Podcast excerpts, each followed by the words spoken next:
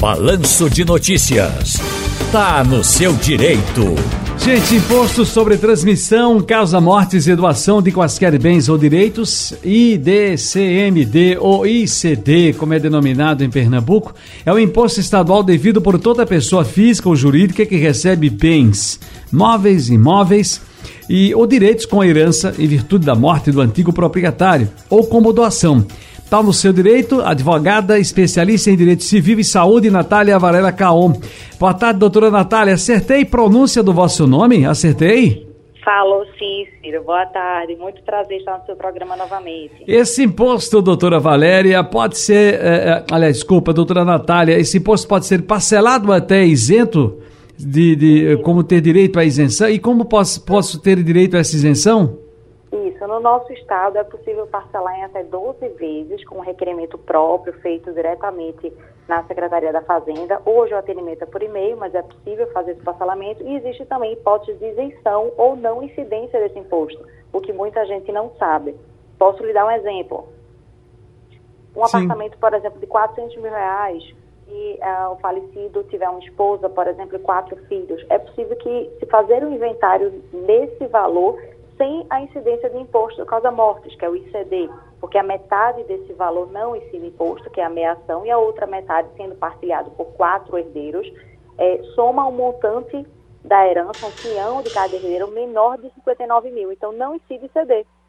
Então, isso é uma informação que muita gente não sabe. Uhum.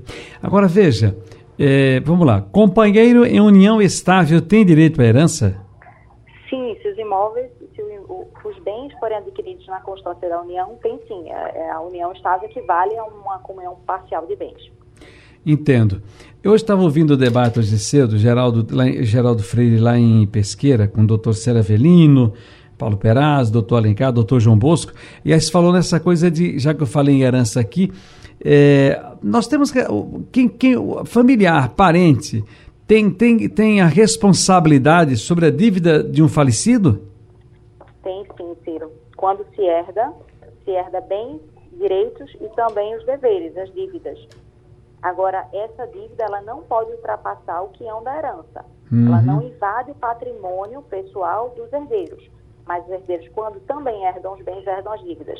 Ah, então, é, a gente pode dizer, assim, a grosso modo, que não é nem para se o meu pai e minha mãe morrerem, não é nem para mim. É, na verdade, é em cima daquilo que eles deixarem para mim, é que vão tirar dali o que eles ficam devendo, não é isso? Exatamente até o limite da herança. Um exemplo dado aqui, né, grosseiramente, claro, para o Geraldo, foi o seguinte: não importa se você comprou uma moto e está devendo o um avião, e quando você morre, bom, quem, quem vendeu o avião só vai poder receber até o valor de uma moto, né? Exatamente, é abatido o valor da dívida. Também, é, algumas, algumas, você falou em financiamento, alguns financiamentos possuem um seguro que quita o saldo devedor diante da morte. Então é preciso também que as pessoas observem as cláusulas contratuais desse financiamento. Bom, eu caso e eu compro o. Eu vou aqui, faço um desses. Como é que chama, rapaz? Esses financiamentos de um banco. A Caixa geralmente faz esses financiamentos e compro um apartamento, 250 mil reais e estou pagando ali mensalmente. Já estou aí, vamos supor, 20 anos, eu já vou no segundo ano pagando e de repente eu morro. A viúva vai ter que pagar o resto? Como é que fica isso? É bem provável que esse financiamento tenha o seguro que eu falei. Hum. Então, o seguro quita o imóvel e é partilhado o imóvel na sua integralidade. E aí a, a esposa, a viúva não é colocada para fora, ela não perde, né? Não, aí não perderia nesse caso. Entendo. Agora, o que, é que acontece se eu, eu, eu não abrir mão do inventário no prazo legal, por exemplo, de dois meses? Isso. Aí é, tem uma, no estado de Pernambuco tem uma multa que incide no valor do ICD, que é de 30%. Também há outras, outras dificuldades, como, por exemplo, a movimentação da conta bancária, vender os bens do falecido. Tudo isso é obrigatório que tenha um formal de partilha para que se possa vender, isso só com inventário. Uhum. É... O Paulo Henrique do Cordeiro, que está aqui me corrigindo, disse que eu estou falando errado, a grosso modo. Tá bom, ok. Eu posso vender um bem do fale... é nosso ouvinte Paulo Henrique sempre aqui com perguntas dizendo você falou errado, a grosso modo é errado. Tá bom. Posso vender um bem do falecido antes de finalizar o inventário?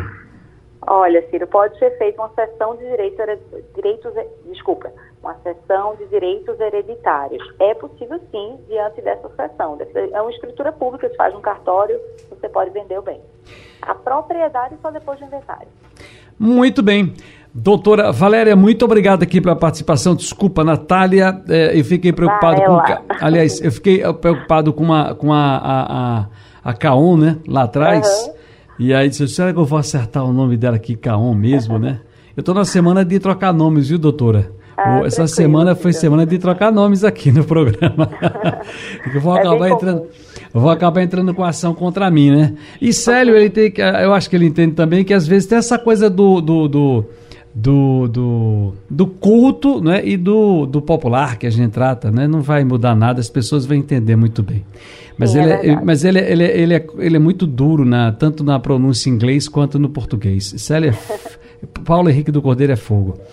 Doutora, eh, especialista em direito civil e saúde, viu gente? Natália Varela Caon, muito obrigado mais uma vez, um abraço aí para a senhora e felicidades. Muito obrigada também, um abraço a todos.